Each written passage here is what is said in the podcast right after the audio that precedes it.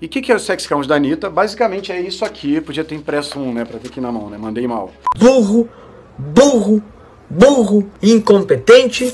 É isso aqui preenchido com um monte de post-it da Anitta. Então, quando a gente fala de luxúria, é fácil, você não precisa nem ser explicado que ela usa muito corpo, ela, ela trabalha muita sexualidade, os clipes são muito eróticos e tem tudo isso, fora a vida dela pessoal. Na análise da, da marca Anitta, aqui tem que entrar a energia das músicas e as letras que ela grava, o que a Anitta como pessoa, como cantora representa, tem que estar aqui também. Ela, tem, ela é um produto sozinha, as músicas dela são um produto. A marca Anitta tem que passar uma energia única por final de tudo, entendeu? Porque ela tem um monte de mídias, no Instagram dela, no TikTok, quem é a Anitta?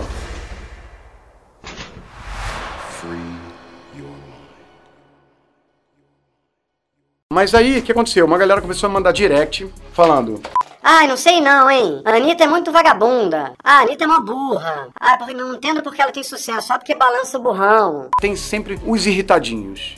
Caralho, tô com uma raiva, bicho. Tô com uma.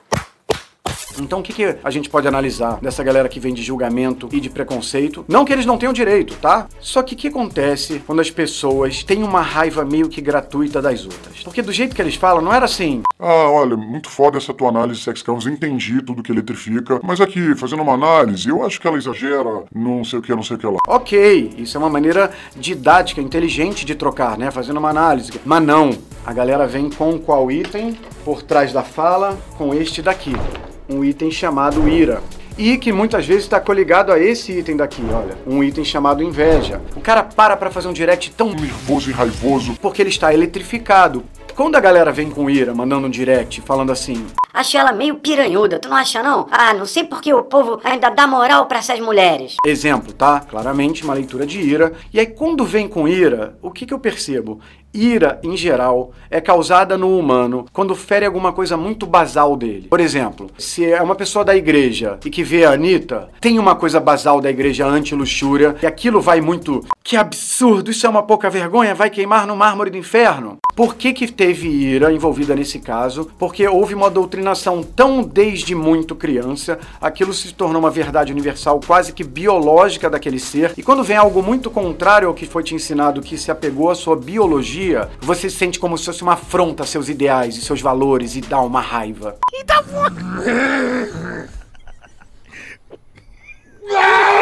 que, que dá uma raiva? Porque te programaram para ter raiva, número um, quem te doutrinou te programou para ter raiva para você não fugir da doutrina deles. E não só te programou para ter raiva, te programou para ter muito medo. De quê? De se você fizer o mesmo que a Anitta, queimar no mármore do inferno até o infinito e ser uma pessoa infeliz.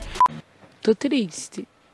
Tô triste, não tô feliz. Então vieram programações muito infantis na sua cabeça que programaram seus pais também, seus avós, seja de qualquer religião. Elas todas jogam mais ou menos o mesmo jogo e você aprendeu a não ser sexy. Essas coisas muito antes, as nossas convicções ferem nossa vaidade, ferem nosso pertencimento, ferem nosso amor à instituição que a gente jurou ser correto ou não dar no primeiro encontro, ou ser quietinho, não incomodar, não criar produtos melhores que os outros. Eu, afinal, não sou melhor que ninguém. Para todas as instituições e para a parte interna que a gente introjetou e se comprometeu a ser assim, a gente fica querendo defender isso. Esse é o humano.